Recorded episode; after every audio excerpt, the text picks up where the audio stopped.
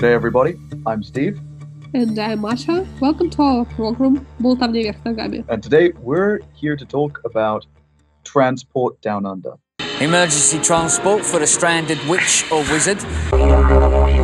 We're cruel people. We're not nice people, and we know that everyone is currently stuck at home. Uh, I'm stuck in my apartment in Moscow, and Masha, Masha, where are you? I'm at my house down to Moscow. Your big fancy house in the middle of nowhere. not big, not fancy, in the middle of nowhere. I, I It was is big and riding it is fancy. I was riding around my forest forest near, near my house, not far from my village, um, by bike for like for for an hour with uh, my boyfriend. So yeah, in the middle of nowhere, literally. Masha, I hate you so much. I haven't seen a tree in what feels like a thousand years. Look through a window. I am looking through a window and I see smoke and Soviet square buildings. That's an accurate description. Because we're all trapped at home, uh, three things are happening. The first is that uh, we've decided to give you guys a longer recording where we're going to be a little bit more relaxed. We're not going to rush and we're just going to talk about stuff. The second, Secondly, we gonna have terrible sound because terrible sound. Terrible sound. We're, we're recording this over Zoom uh, because there's no other way we know of to do this because we are not good at technology. little update. I know the other way. It's through Skype, but I'm not sure the connection is better. Anyway, Yeah, Skype sucks. Uh, sorry, Skype. Please sponsor our, our podcast. Um, uh, and uh, yeah, and because we're all buttholes, we are going to talk about transport while we're stuck at home. yeah, that's funny and not funny thing at the same time because we have a lot of things to talk about transport and di- differences in our systems because like Moscow and Australia, different countries, obviously. Uh, but it's uh, to be honest, I'm not really sad about not going out of my place because I have to ride to take this transport and spend like four hours per day to get to the places I need. And I really, I started to hate public transport because it's like eating my time every day. And that's terrible. That is why I'm glad I'm here. Don't know anything else. Yeah, so there, there are lots of differences between transport in Australia uh, and transport in Russia. Um, my personal experiences are mostly, of course, from Sydney to Moscow, and the differences still shock me. And because of how good public transport is in Moscow, I can never move back to Sydney. Uh, that's a fact. um, I want to preface this by saying that I promise uh, this is a more interesting topic than it sounds like. um, is that right, Masha? Yes, Please. yes, it's very interesting because like I study culture and I like differences and I know how to study them and ca- how to figure them out. So we're gonna try to make this interesting. You're so fancy. Um, so, uh, yeah. First thing that we're, I, I must say, is public transport in Australia is characteristically awful. Like, really, really bad. Um, if you go anywhere on public transport other than just like the train, which we'll talk about in a moment, um, you're going to complain to the person that you're going to meet. Do I have to? Like it's a rule. oh, okay. Yeah. That's Uh, so- type of conversation. Hello, I had a bad trip. Yeah, it's just like after taking drugs. Hello, I had a bad trip. um, but yeah, so like uh, the, the the reason that uh, public transport is awful is uh, twofold. The first is Australia is super big and has a super low density population. Oh yeah, because like Yeah. you have nothing in the middle of nowhere. Yeah, and the spaces in between most of our cities and our small towns and our smaller cities is usually quite big. so um, yeah, because you just can't put yeah the, the the density in Australia is ridiculous, and as well, we Australia never really um, got into apartment blocks like the Soviets did. So usually the cities are very low density but very large and sprawling because most people own houses or live in houses. Oh, fancy. Yeah. Oh, we are fancy. Uh, so, but we'll, we're going to talk about that later uh, because there are really good things about Australian transport that, when researching this episode, I have come to appreciate. Um, but let's begin with a PSA, uh, public service announcement, uh, for all of you guys who might consider being students in Australia. Um, now, in Australia, uh, all major cities have so the capitals of the states, as we talked about before. They're the only major cities. Um, have uh, like a troika card, Yeah. right? But yeah, all of them have, have a trigger. Cool, but you mean every city has its own? Every city has its own. Yeah. Oh, then so, um, Podorozhnik and Troika, St. Petersburg's place, Karta. Yeah, yeah, yeah, ex- exactly like that. Um, but the the names, just just before I get into the public service announcement, I have to tell you the names because they're so bad. Um, so the first, the, the troika is, it's you you know what it means, right? You know, it's the three things. It's horses the, that pull your carriage, and your fancy Moscow citizen, Muscovite, who like take Troika every day. yeah, exactly, and of course, um, you know, the troika of a bus, tram, metro, Yeah, um, and the troika of the dictators that controlled this country. Cool. That was very historical view of the situation. Thank you. well, I mean, when when I told my dad that uh, the cards are here here are called troika because the only time he'd ever heard the word troika was from his history book, he was like, "What do they call it?" I love this. Really, I've never thought about it. That's the point. That's fun. Really? Yeah, really, because like about horses, it's obvious. Yeah, of the of the chariot or carriage. Yeah, Yeah, yeah. yeah. Well, anyway, it's a good name. Here's the problem: Australia, as we've said before, awful with names, like really awful with names. That's true. Really. Um, so Brisbane calls it the Go card. yeah, like Okay. genius, right? um, the Melbourne is called the Mookie card, M U K I. M U K Y. I don't know. I couldn't find any reason as to Oh, The name, really? It's like it's from nowhere. I think so. I mean, uh, in our next episode, I'm going to do more research and come back to you guys next episode about uh, if I can find the name. But so far, it just sounds weird. Yeah, but in fact, it's like some uh, space nation from Star Wars, Mookie. Oh my god, it does, yeah. Or like this um this weird man that you meet at the bus stop at 2 a.m. His name is Mookie. Oh, you know what? Once a very strange guy asked me for my cup because I took like a, I think it was mushroom soup in a cup in plastic. Yeah, and he asked for it to drink some vodka. And that's literally a story from my life. That's amazing. And he was like, "Oh, there are pieces of mushrooms. I'm so glad I have vodka with something." So Sydney, the one that I used, uh, is the Opal card, um, which you know got its name because in London they have the Oyster card, and Oh, yeah. you know, yeah. So it's tying together the Opal and the Oyster, uh, which is cute, um, and so that's fine.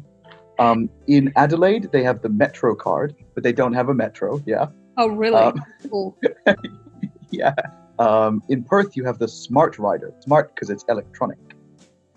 I guess. Wow. I, do- I don't know. Uh, in Hobart, in Tasmania, you have the green card. Cool. So you go to America, but not to America. Yeah, But you go. go. You don't go to America, but you go to a much better part of Australia. Yeah, the the best one. Oh, it's like it's Mediterranean climate and isolated ecosystem. I like that. Yeah. I've never worn Yeah. them, but anyway. Oh, we're gonna have to. I'm gonna have to take you there. It's like it's like the south of France, but with wombats. Wow. I know. I know. Um, so in Canberra, you have the My Way, my is fine. my way or My way. highway. Yeah, I don't think you can use it on the highway, so it's just the My Way. Um, okay. Uh, and so Darwin. Now, remember, we talked about Darwin uh, being the capital of not a state, but a territory. And everyone makes fun of Darwin as being like the really awful part of Australia. um, this is confirmed in what they call their uh, troika, which is the tap and ride card. So it's literally what you have to do with this card. Literally.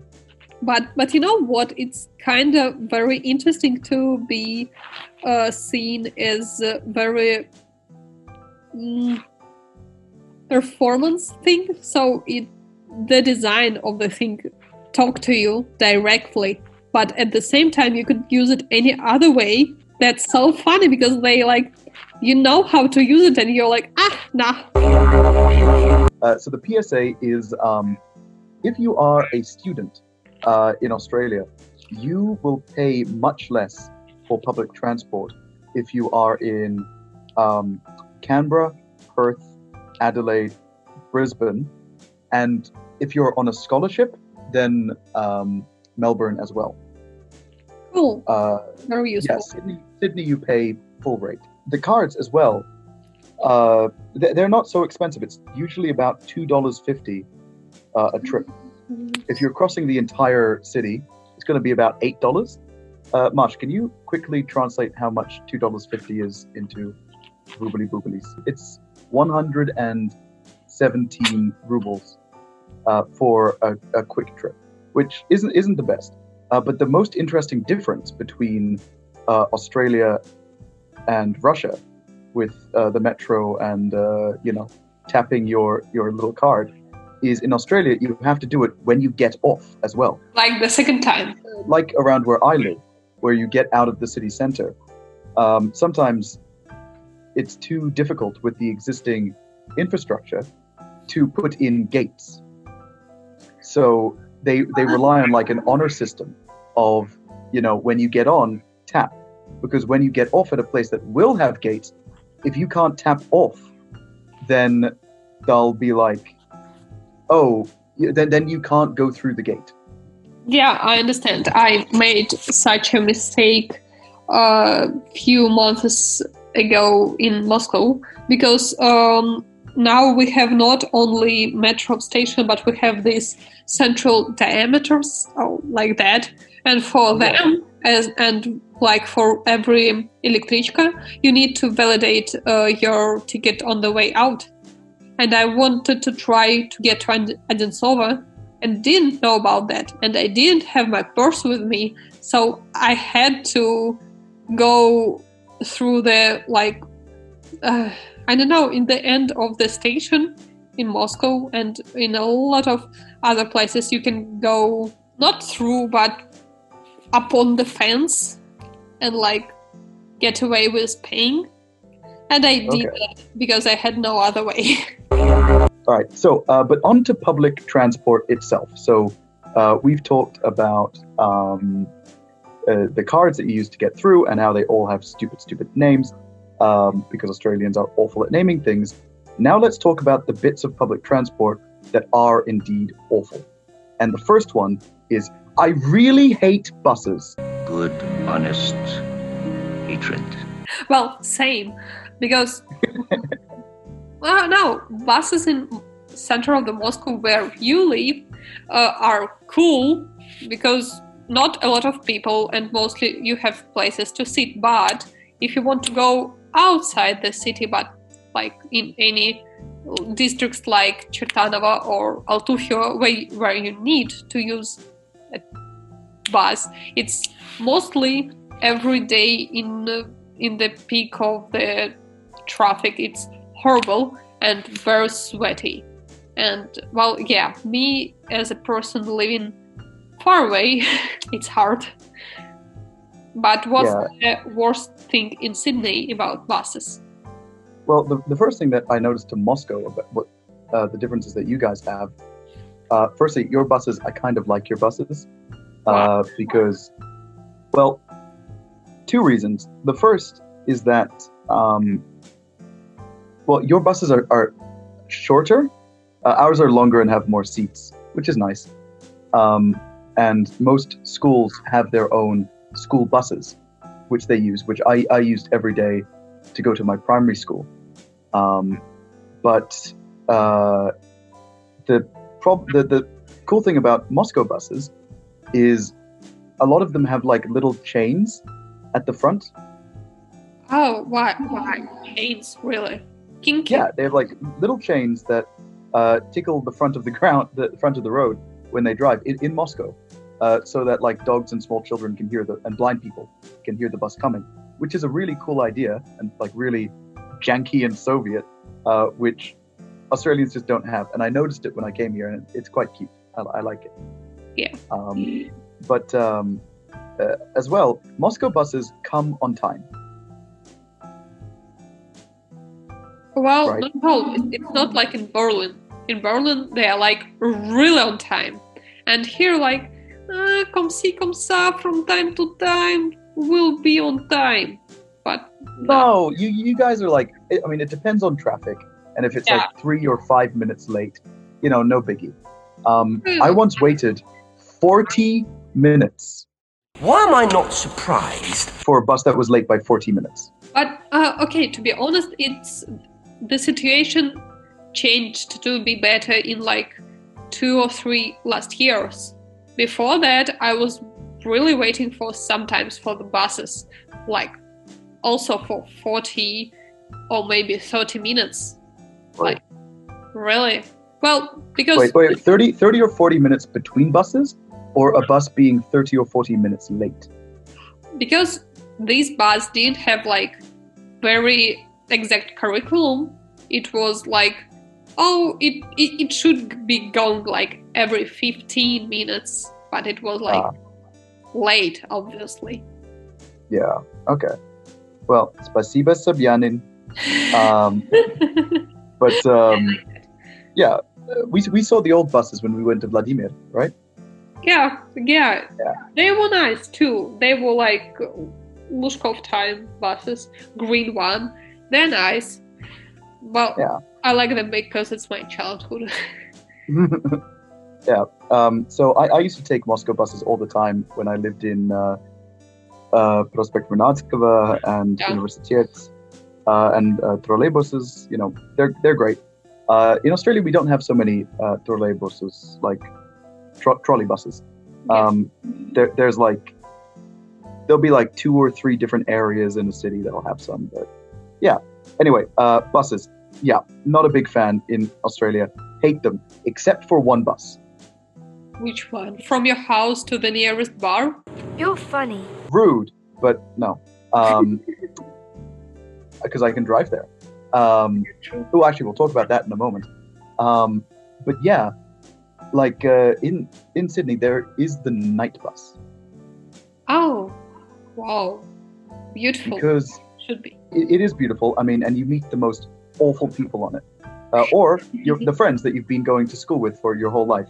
I every time I've gone on a night bus, I've met one person that I knew. Oh, really? every time. Yeah, it's magic. Because the, the night bus exists in a place between real, imagined, and God doesn't want this to happen. It, it sits in the middle between them. So it's Um, uh, like night whale bus. Yes, literally. Um, but because I, I like the night bus because all of the trains close around, uh, depending on where it is, uh, usually about 12 at night. Oh yeah. Um, and if you go out drinking, um, you don't then, stop at twelve. You don't stop at 12. Well, now you need to actually in, in Sydney, which is something that we're going to talk about in another episode, which, ugh. But anyway, um, yeah, so the only thing to save you from the predations and the predatory nature of the taxis is the night bus. And you catch it from the middle of the city and it'll take you all the way to uh, along the train lines, you know, to where you need to go. Um, What's so wrong with taxis? okay, I don't live super far from the city center. Okay. Right. In, in Sydney terms, I'm like middle way. I'm about 25, 30 kilometers away from the, the city center. Mm, it's like universitet something. No, um, it's probably like you from the city center, but um, that's not far for Sydney. Okay. Yeah, like 25 kilometers. Like, ooh.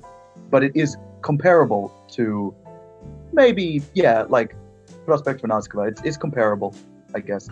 Um, or like Aeroport to Okay. the Kremlin. Yeah. So um, it costs me to get a taxi from the city center to my house eighty-seven dollars. In rubles, how much? Rubles, rubles. Four thousand seven, four thousand one hundred. Oh, tough. Because like from my place, it's seven kilometers from Cod. It's I don't know. It's one thousand rubles maximum. Oh my god. Yeah.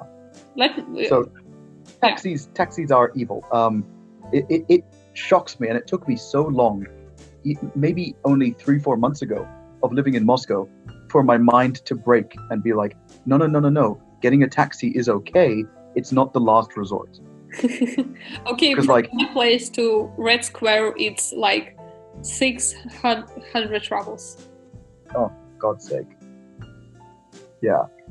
So um, yeah, so taxis much better, much cheaper, much nicer in uh, in in Moscow and in Russia. In Sydney, uh, uh, never never catch them unless it's your absolute. But there is a special special difference why uh like taxis are so cheap in Russia because everybody could drive and uh, not um, it is very very easy to get your driving license in Russia than in any Western country because how much do you need to study to get your license, Steve? Uh, two three years. Yeah, two three months is in Russia. So um, it's uh, it's very you should be very good student, and it's like not everybody could get that uh, in Western cultures in not cultures in Western countries. That is why uh, it is expensive to grab a taxi. But in Moscow, everybody could grab it. Firstly, secondly, our people don't have enough money to pay a lot for the taxi. That is why it's super cheap and it is not very good because it's taxi shouldn't be like a very cheap work, I suppose. I don't remember why, but I'm almost sure that's true. But yeah, that's the difference, and it you could see it um, also on the look how many signs there are on Russian streets, much Yeah. more than in a lot of other countries. That's You mean that's- they're they're wider, right? well, they're wider, and you ha- like you ha- you can have like five signs through the one little street. Like why? Why? Because mm, there are very a lot of difficulties with this, and also the line for a car in Russia is way wider than in London, for example. Because in, in London, it's the line the size of the car, and in Russia, because oh, you can drive your car and at the same time watch through your phone, and you can oh, I almost got into the other car, but you have very wi- wide line, so it's not a problem. Lane. This Yeah, with an A. Oh, cool. I didn't know. I mean, okay. English lessons with Stephen and Masha. Yeah, um, but yeah, I, I absolutely agree. Um, which is something we'll we'll we'll certainly get back to that when we talk about cars. But Yeah, that that's true. If, yeah, it's much easier to be a taxi driver here and to drive here. I, I, I agree. I'm with you. But at the same time, you know, the drivers are more crazy. So, what's your favorite kind of public transport? Since the days of my childhood, I always mistaken trolleybus and tramway. But now ah. I can truly say that I like one that is looks like train. So it's tramway. The tram. Yes, I love them because they are little. They are very um they they're um the places they come through mostly very beautiful. Well, especially the one that I took from time to time. And also I love the aesthetics. And also they're slow and it's like get um, a ride in um, when you're a child and you're going to some amusement park. Yeah. So when you're young and going to some amusement park, and it's kind of like, ooh, this is a fun little ride. And now, when I'm old and can't go to amusement park, I can take a tram and be happy. You are the saddest person I've ever met. That's pathetic, Masha. Thank you very much, Steve. Um, yeah, I, I love the tram too. I I mean, you know, I've got one next to my next to my house Yeah, that's the the one that my favorite one because Yay. it's going through from Chertanova to Чистые пруды, and that's I think that perfect way of living. This is the only time I've ever heard you say something good about Chertanova. No, I, I love Chertanova. A lot of people that I know lives there, and I work near Chertanova Make fun of them. because I like I like the the sound of the place Chertanova. It's like Cherti. It's like hell. that's and mostly that's a joke because I know that this district is good and a lot of nice people living there, and I was there several times, and that's not far from my places. So yeah, mostly I like like Chertanova, but I like to make jokes about it because I like it. Let me quickly text Nastya and tell her that you've been lying to her all these years, all these years, and you you actually love her. Hold on. she knows I love her. So, mm. Yeah, that's true. Um, but yeah, so trams. Now, Australia used to have lots and lots and lots and lots and lots of trams everywhere. when Um, well, a while ago, they were all built up during the 1800s and the early 1900s oh because you know Victorian Empire, Victorian part of British Empire. Um, trams were very popular, and they were very cool. yeah, um, war. I love the them that time and that design. Yeah, Hell yeah, everything Victorian is just so cool, uh, except you know the murderous imperialism. But you know, yeah, but I Uh, mean, the same time in um in Paris was all also very nice, and all these metal and glass constructions. uh, Victorian though, bit fancier than metal and glass, a lot more flourish, lot lot more English, um, and they love trams. The problem is by the 1970s, um, most trams in the big cities of Australia were closing down. People were using cars more, and the government, yeah, they thought it was part of like a modernization program and a liberalization program of you know more people being independent. Um, but uh, yeah, so and they, they wanted more road space really. Um, so they uh, they took away the trams. The only major city to keep their tram is Melbourne, famously. And so in, in the city center, all of their trams are still Victorian design. Uh, it's the same as in Moscow. You have to like run into the middle of the street to get on one, um, which for people from other parts of Australia is crazy. Um, and it, it's so weird for us uh, and a little bit scary. But um, Melbourne now has the world's largest tram network. Oh, really? Well, then if they have so much trams, they don't need metro, I suppose. Well, we'll get to that in just a moment it's so dumb. But um, yes, so Melbourne has the world's largest tram system, um, which is the last place you'd think it would be. Uh, but Melbourners love their trams and they're really cute and they're really awesome. So it's it's nice. Um, other smaller cities, uh, not the state capitals, still have some trams around their city center. uh, like you know Newcastle, Ballarat, Bathurst, um, Cute. you know Geelong. So Town Townsville, Townsville has a nice tram. So yeah, but but No buts, was there? trains.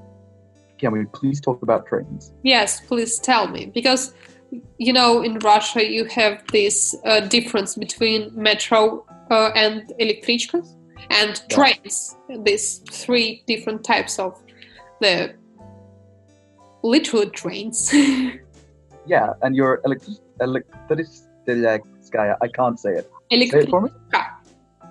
Huh? Electrichka. Elektrichka. Yes. Perfect. Hurrah! Very good. Thank you. Thank you.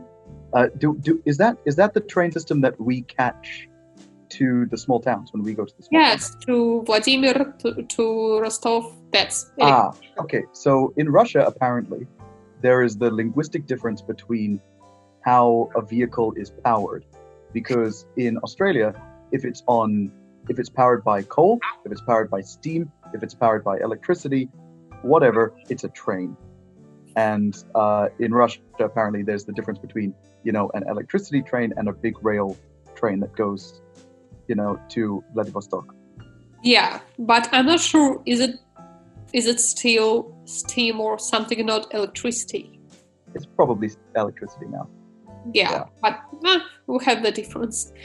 Yeah, but uh, in in Moscow, you say, you know, well, in Moscow, you say, you know, I'm going by the metro. Yeah, Uh, I'm, I'm I'm going by the metro. In Australia, you only say you're going by the train. Oh, so you have trains through the city.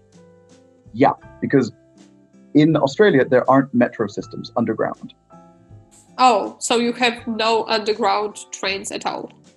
Well, in some parts of some city centres, especially Sydney, um, you because Sydney is very hilly, um, most of the train systems are underground, but then they'll just come out of the ground uh, in the rest of the rail network.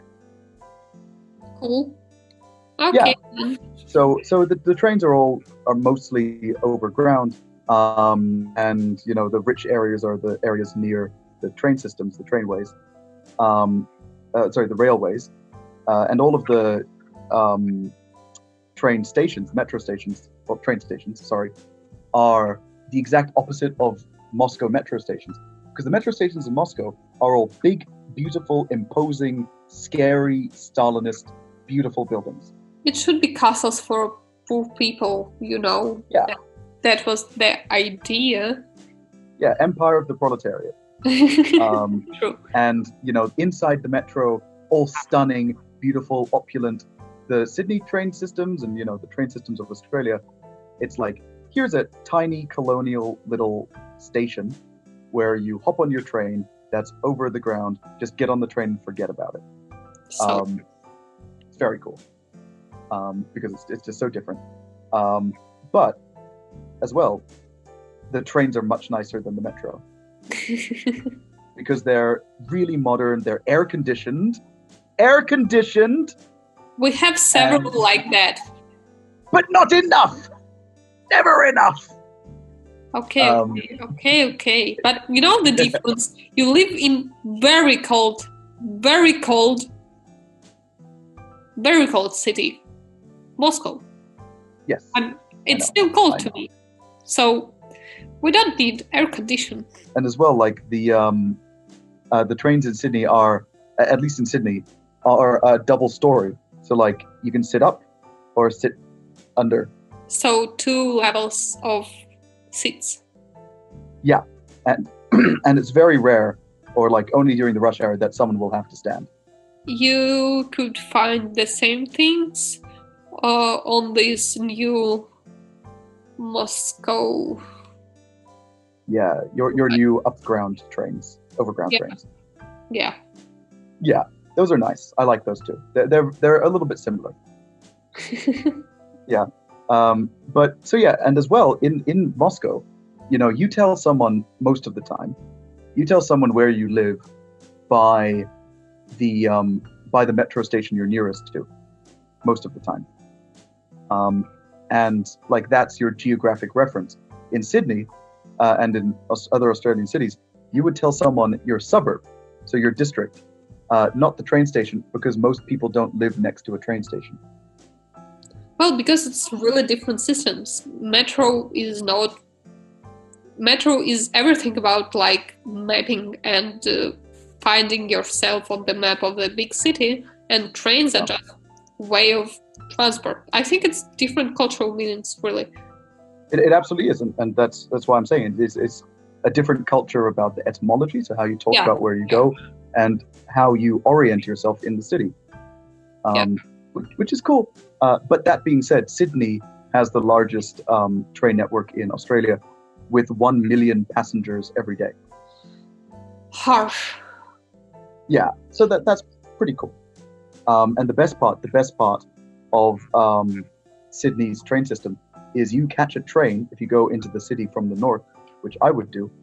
Uh, you catch a train over the Sydney Harbour Bridge, and it's stunning. It's beautiful. Okay, then what in Melbourne is it also this train uh, system that you told me because you were talking about some very nice story about Melbourne. Right. Yes. Thank you for making me refer to my notes. So, um, Melbourne has a train system like Sydney, uh, all you know, almost all above ground. Um, but they call it the Metro, the Why? Melbourne Metro. Why is it? Because like it, it's on the ground. It's upper underground. It's not underground. It's not metro. No. I, I agree. I think they're liars. I think they just wanted to fool us. so that's a pain. That's upsetting. Um, but to be fair, to be fair, um, as much as I like poop all over, um, you know, public transport in Australia, um, the trains are really cool. If they go somewhere you need to go, get in a train. That's what my parents always say. My parents love just sitting on a train and going somewhere um, because it's easy. You get where you're going. And uh, like as well sydney sydney has problems with transport. And most other cities it's okay. Sydney has problems because it's australia's biggest city. Yeah. it's geographically so messed up with all of the hills the mountains and the big harbor in the middle. Um, and it's really really big like spread out. Um, the only now sydney of course super rich super amazing cultural hub whatever. Um, the un or whoever does this thing uh, was going to name sydney a few years ago a world city. Which means that they're one of the most important cities in the world connected to internationalness um, which is a huge distinction to have as a city. Um, they ticked every box that needed to be ticked for them to be a world city. Can you guess which one they didn't tick? What do you mean? Uh, tick like uh, tick the box means they um, achieved the requirements. Oh, I got. Did they fail their transport system? They failed the transport system. They were told that the transport system is so below the need for a uh, world city that it was deplorable, and that's the only reason they lost being called a world city. So in the past few years, Sydney has been really embarrassed about this thing, um, and they've been making new steps. And we're going to talk about those new steps um, because they're really good, and they just finished uh, just now at the time of this recording. Uh, the first is one that we have uh, discussed before, um, which is the Sydney building a new tram system. Oh, cool. Are, are these trams, trams gonna be as beautiful as in Melbourne? No, they're super modern and mechanical and like the Ooh. uh, electric, electric, yeah, yeah electricity. How do I say it? Electrichka. You can do it. Uh, electrichka. Yes, That's much easier. to very say. good. So, so kind of like those, uh, but they're very sleek and they're very modern, and I hate them. Yes, Um, I, I know. Um, I saw such such a like in Riga, I suppose, and also you can see several of these in Moscow, but I don't really remember where. But I saw like that somewhere. Yeah, they're not not Well, so great. well, we, then we want the old they're ones. still nice. They're like smooth and some and like really. They have I, I want something beautiful. I don't want something, you know, technological. technological could be beautiful. You're just old wrecking man. Uh, yeah. um, but yeah, so um, they started building this in, uh, well, they started planning in 2014. By 2016, they were uh, started building, and they said this will be done by t- 20, 2018. Now, this was good to hear because, yeah, this was good to hear because it's not the world's most complex and difficult um, construction project. It was th- this tramway, which was, um, I think, the first ever city in Australia to reintroduce the tram after getting rid of it. Um, this one would have solved, you know, major problems because it's right in the middle of the city, you know, the center of the city, That's cool. and goes. Oh, it's very cool. Uh, like literally, you get out of Wynyard Station, which is the station that's at the bottom of the Sydney Harbour Bridge and the closest walk to the Sydney Opera House, Mhm. and it's it's outside there. cool. Um, very nice. Uh, and it would go to UNSW, the University of New South Wales, which is the biggest in terms of numbers university in Sydney. Um, and it has no train station there. And it's a logistic nightmare around this university. Uh, I hate it so much. Um, like all the all the the buses just don't come, and there are thousands of students like just standing on the side of the road. Ugh, cool. ugh, and the traffic and the parking. There don't is no parking. drive? Oh. Well, they're usually foreign students, mostly from China, Oh, got it. Yeah. and so and the traffic is awful, and there isn't parking. There's there's just barely any parking. Anyway, so they were going to build this through a place that already had bad traffic and was the center of the city. And since 2016, the roads have been blocked horribly because of the Oh. construction, which is what ended up being two years over uh, over deadline and over one billion dollars over over budget. You need everybody else's money? Is it worth it? I don't know anymore. I don't know. Um, but they so they were meant to finish at the beginning of 2018. They finished building on uh, December uh, 14th, 2019. So it's just finished at the time of this recording, um, and apparently it's working really, really well. Well, I'm glad because that was a lot of troubles for everybody, and I hope now maybe Sydney will get their state state uh, state of Status. status of uh, world city because Hopefully, be- hopefully. But they've started a new project. Um, so this solves the problem of UNSW, which is great. Yeah. Um, but they have a new problem. Sydney is building an actual metro. under the ground. Yeah. Cool! Finally, they understand how to do things. exactly. Uh, and it's going to be Australia's first ever fully underground train system. It's Cool. not going to, you know, uh, go over the ground at any point. And um, they finished the first line, uh, which goes from Chatswood Ride, which is very nice, uh, to uh, Macquarie University. Oh, that uni, uni, yeah, I know about it. Cool, that's really Yeah. cool. I'm glad for every student, really. Yeah, because it's oh, it Macquarie needs a the metro system, uh, and it's going and that now they're building the one in the main city, and they're going to connect it to the west. So that's going to be fantastic. So And the future of is gonna be actually under the ground. yes, it's going to be a real metro, not like those Melbourne liars. I, I, I- I thought that uh, Macquarie University is away from the city, so it, they have bush between them and the city. And the main question is how deep Is your love? Is it like the ocean? how deep is these lines are.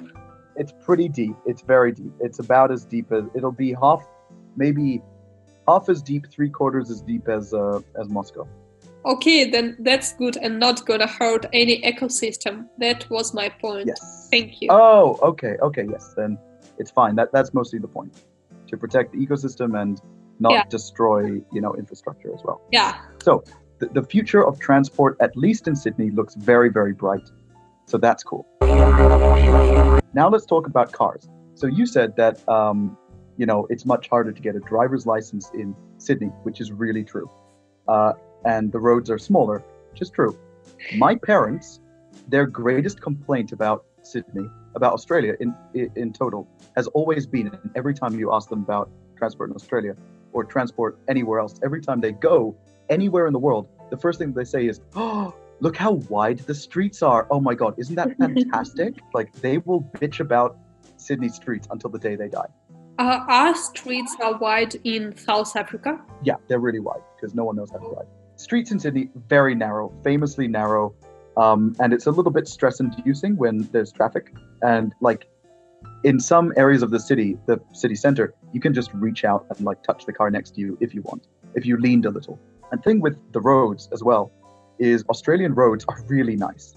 Like they, they're well taken care of um, because you know and highways very important because Australia is huge. Um, there are four times the length of road, you know, in comparison to people, than Europe. Really, even even more than in Germany, because Germany has a lot of autobahns that which which are cool. So you're like good citizens and you know your speed limits. Yes, ma'am. Um, and and there are signs everywhere. Um, but they're they're they're pretty fast, which is it's fine. Um, but as well, as well, the, the important thing, uh, Australia has the second highest per capita rate of car ownership on the planet. Really. So Everyone has a car. Everyone. Like uh, almost almost every family, like 97, 98% of families have at least one car. Oh, well, Yeah. no. Okay, in Russia, it's like every family, mostly every family, have a car, has a car. No, no, no. We're not talking family like and the cousins and the thing like No, no, no. I mean like nuclear family, father, mother, oh okay. ch- children. Most of them has one car. Okay, good for Moscow. Yeah, no, no, no. I mean like if you're living in the village, you need a car because like you're living far away from any city. But the problem That's is true. the youngsters these days are not really interested in in big cities like Moscow, as I could can see. Not really interested in new cars because because in Moscow, how would you use it? Because it's like a lot of time and also not a lot of parking places in the center. So Yeah. if you're living away, like in districts um, closer to MKAD, like Chertanovo or something, yes, you really uh, do need a car. If also, especially if you're like housewife with a lot of children, and you need Yeah. to pick everybody up and do grocery. So yeah, you need a car. So a lot of people does have a car. That's true. Do Yeah, uh, and and for example, my my family in Australia, uh, it's considered normal that uh, me, my mum, my dad, and my sister all have cars. uh, like everybody has one car. So Yeah. you have four cars in your house. Yeah. Oh my god! Whoa. Okay. Oh, sorry, no, and we have a and we have a spare car, and we have a spare car. What spare car? Uh, we have another car uh, which is bigger, just in case we need to move some stuff. It's a it's a it's a Mitsubishi Pajero, so it's like this big outdoorsy car that we use for camping. Okay. Okay. and that's normal. So, um, and, and as well, even though the licenses are, you know, harder to get, it, it, it- you have to do tests as well to pass it. That people mostly fail at least the first time. Um, you, Masha, being a 21 year old uh, girl, 21 year old woman, um, from a middle class family, if you didn't know how to drive in Australia by this time, it would be very weird. Thank you. You're welcome. Like people would ask you why, uh, and it shocks me. It, it shocked me when I first came here, and none of my friends, not not even just don't own a car, just don't know how to drive. well, basically, I know how to drive. I know how to do things and how to take a wheel, but. But yeah, you, you're you've never been trained properly by a system. Yeah. never, never. Yeah. So uh, in Australia, in Australia, you know, there's an hour system. You have to do, you know, 100 hours or 150 hours to, to be a Really? And then you have to have a year of of driving practice on your own after that. And in that first year, you're not allowed to take so many passengers uh, after like 10 o'clock at night. Um, so, and you have some like uh, license that for this time specially? yeah, it's called a. It's got a P on it on your car, and uh, Oh. it's called a learner's license. Whoa, that's like unbelievable. But okay. Yeah. And as well, the best thing about driving in Australia, though, is because so many more people drive, and because uh, you know there's a lot more training that's involved. There is a, a an alcohol limit for driving, so you can have like a beer and then drive a car, and that's fine. Unlike in Russia, if you get pulled over, you know, with a little bit of alcohol in your blood, Yeah. that's it. So, uh, as I said, you know, I can drive to my local bar, have a drink, go home, no problem. Really, that's cool. But uh, the thing with you know the the learning and the driving, God, I miss driving so much. I miss my car. uh, there are some people who, you know, in, in Russia you have the word for like the perennial student, the forever student. yeah. Um, yeah. There are some people in Australia who are just too stupid to pass their driver's test. Oh, really? Um, and there was this one kid who I went to school with. Um, his name's Robbie. Hi, Robbie. You'll never listen to this. Um, and now Robbie failed his driver's test five times in a row. Then he passed, and he now drives around delivering pizzas. He's now a pizza delivery driver. Yeah. So I would never, ever, ever. I think he would crash on the way here, on the way to deliver the pizzas. Yes, it's very long way to Moscow. Anyway, don't be afraid. That's true. That's true. Um, but there's there's one thing about driving which is weird. In Melbourne, only in Melbourne, you can do a thing in the city called a hook turn. What's hook turn? Like pol pol pol. What's hook turn? um, the rest of Australia doesn't know, and I'm not even sure I understand fully. But if you come to like a stop street, you can turn a a 360 degrees essentially, and like change into the road that's going back the other way. Um, I I don't want to uh, to make you feel bad, but it's 180 degrees. It's 180 degrees. I'm bad at math, everybody. uh, I'm Jewish, but I failed math in high school. I know, I know. Uh, my parents hate that too. Did you really failed your math? Um, I got, I got, I didn't fail, but I was taking the lowest class of math uh, when I was 16, and I got 58% in my final exams, which is just a pass. That's a pass. But then I dropped the class and I, I picked up doing uh, geography instead. Okay, okay. I'm I know I'm bad at very math. Worried about you right now. Everybody, Masha sometimes tutors math. If you ever need help uh, learning math, talk to her. Please don't talk to me. And I'm going to start taking classes from Masha, apparently. Which is a conversation we're probably going to have after this recording. Yeah, so you can do a 180 turn down the other side of the street uh, that you were um, coming from. And if you do that anywhere else in Australia, whoa, police will just absolutely tear you to pieces and fine you terribly. But in Melbourne, it's normal. So when everyone else from Australia sees that happening on Melbourne streets, everyone's like a little bit shocked the first time they see it. I mean, you can do that at any place uh, on the street or at the places that you can do that No, no, no. Only, only at a stop uh, light. on the crossroads. Yes. Oh, yeah, you can do the same in Moscow. Well, Yeah, when, because Moscow's road laws are evil. no, I mean like uh, when it's turned, for example, when it's turned to the left, because we have right-sided roads. Um, when it's turned to the left, you can turn to the left, or you can make a turn to the other side uh, of the road to go the other way. Okay. Um, here in Melbourne, I think you can do it even when the light is red. Uh, also, we drive on the right side of the road. Hello, world. Um, yeah. uh, if you go to Australia, getting someone who knows how to drive, or if you yourself do drive, rent a car, drive across the country. Driving cross country in Australia is amazing. because the highways are beautiful and wonderfully well kept, and you can And just, also, nature is beautiful. like, really. yeah, that's the point. The nature along these roads is outstanding, and the dream, the dream um, drive, is from Adelaide to Darwin, where you just cut across the desert. But that's the farthest part of the Australia at all. Uh, no, um, it's the top to the bottom. So not side to side, which we'll talk about in a moment.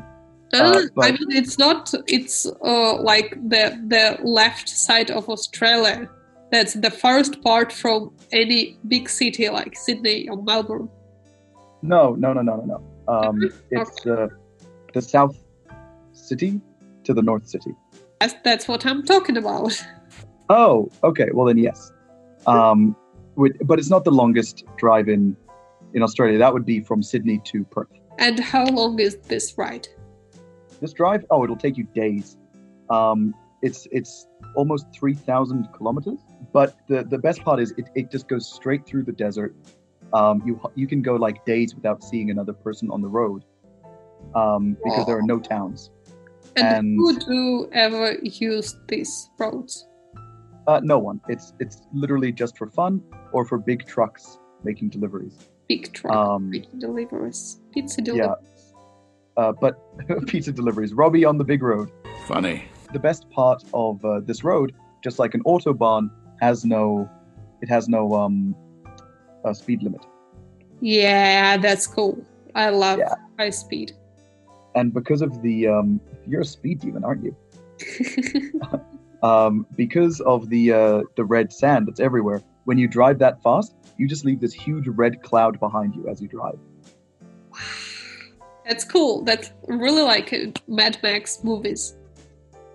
Well, yeah. Uh, interestingly, however, they filmed the Mad Max, the last Mad Max movie, um, in Namibia, Oh, uh, and I've and I've been there to where they filmed it, and um, our sand is redder. Take that, Namibia. really? Your is redder. Why is it? Is it a lot of cuprum in it? uh, iron? Iron. Talking about going cross country because Australia is big. Uh, Australia has four trains that are kind of like the Trans Siberian. Yeah. How many days Um, does it take? Well, th- we're going to only talk about two. Uh, the first one we're going to talk about is the proper one, the one that goes the longest trip from Sydney to Adelaide to Perth. It just it's the it's one of the very few trains Yeah. in the world that actually goes across an entire continent. um, because your continent is tiny. Yeah, but the whole country is one continent, so bite me. Yeah, that's already cool. So this one's called the uh, the Indian Pacific because it goes from the Indian Ocean to the Pacific Ocean. Oh, I love this name. Really. and it's like it's like you can get you can most people get it for the luxury um where they have like a luxury train ride uh, it takes 75 hours Wow, it's like Novosibirsk. yeah it's like from here to novosibirsk uh, and it's 4352 kilometers That's a lot. Yeah, it's it's it's big and as well like in russia it's easier and nicer and cheaper to travel between cities. In australia like nobody does it. It's very rare. But at the same time, you have cars to do that. it's you know much longer between towns because there are fewer towns and most of it is desert so it's dangerous. And also like it's not like russia where if you go far enough there's something to see. Like most of australia is just empty. Oh yeah, fair enough. But- um, but then I remember you've told me about something right in the middle of Australia. Of Australia. yeah so the, there's one that goes right through the middle of australia um, that same like that um, drive i told you about that goes from adelaide to darwin Yeah. um, with alice springs in the middle alice springs is the place with uluru the big the big rock Yeah. Yeah. So there's the Ghan train, Ghan. What's which is essen- essentially essen- it's, it's the train, uh, and it's short for Afghan. Um, because back in the colonial days of Australia, uh, the British authorities, to explore and transport in the middle of Australia in the deserts, uh, they would bring uh, who they called Afghans with camels into the middle of Australia. I love it. Um, yeah, it's they and they were they were this wonderful, important part of Australian history and culture, um, and and that's why they named the train Afghan or the Ghan because it goes through the middle of Australia. The funny thing about the Afghans is almost none of them were from Afghanistan. Um, most of them were either from Pakistan, or or they were Arabs from like North Africa, Sudan, and Arabia. Well, fair enough. Okay. but they, they, they called them Afghans because at this time when they were bringing them in, um, it was the first Anglo-Afghani war, and so people in the minds of um, all British people, there were two kinds of Muslims. There were Turks and Afghans, and if you weren't a Turk, you were an Afghan. Okay. Um, I, so it's I, kind of I don't appreciate how white people could be really stupid sometimes. yeah, especially Australians. Um, But yeah, so the Ghan, uh, and the Ghan is this. Vic- imagine, you know, the Orient Express. You know, Murder on the Orient Express, all that. yes, yes, yes, yes. Imagine that, but in a desert. It's this beautiful Victorian era, stunning train.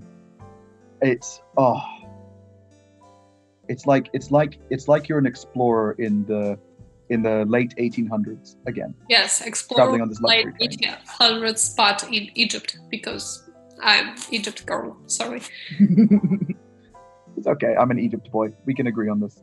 Yeah. Um, but yeah, so it's uh, th- those are our two nice trains that like I would highly recommend you guys do at least once before your life is over because they are truly magical experiences.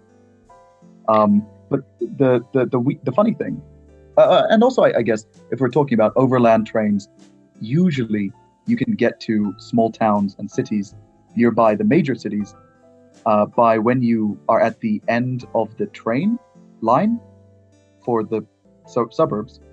Yeah. You just like w- once an hour or once every two hours, there will be a train that will take you to the the nicer, uh, sorry, to the small towns that are far away. So, um, so literally electrichka. yeah. So the, the the suburban trains just turn into an electrichka electrichka if you wait for an hour. Yeah, which is cool. Yeah. Um, yeah, and um, but the, the, the before we end, because I promise you we're almost over. Um, the the fun thing about trains in Australia is um, well, back in the colonial days, all of the states that exist now were ter- were, were colonies, independent colonies um, that had no connection to each other aside from being under Britain and next to each other. So like they have their own law and everything, and if you cross the line of the state, so you are not gonna going to get in jail like that. Literally, yes. Cool, I like that independence.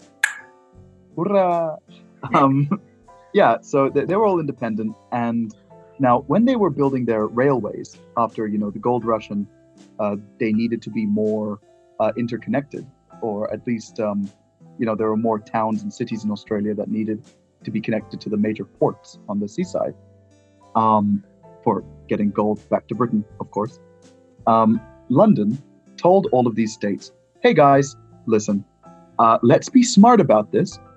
we know you guys, for some reason, don't like each other. Literally, it makes no sense. You have no reason to hate each other. Literally, no competing interests. You're just being petty children. Um, please, can we all agree on one kind of rail, one kind of railway gauge, a gauge that you can, so so we can catch a train from Melbourne to Sydney and move goods, like you know, important trade goods and industrial goods and resources from between states. Please, thank you, goodbye. And then all the states took one look at each other and said, No. Um, and so, like, New South Wales hired British engineers, and Melbourne, uh, sorry, and, and um, Victoria hired Italian engineers, and uh, South Australia hired German engineers, and Queensland also hired German engineers. but doesn't have a border with South Australia. I love this. So they were all like looking at each other like, I'm not going to agree with you, bastard.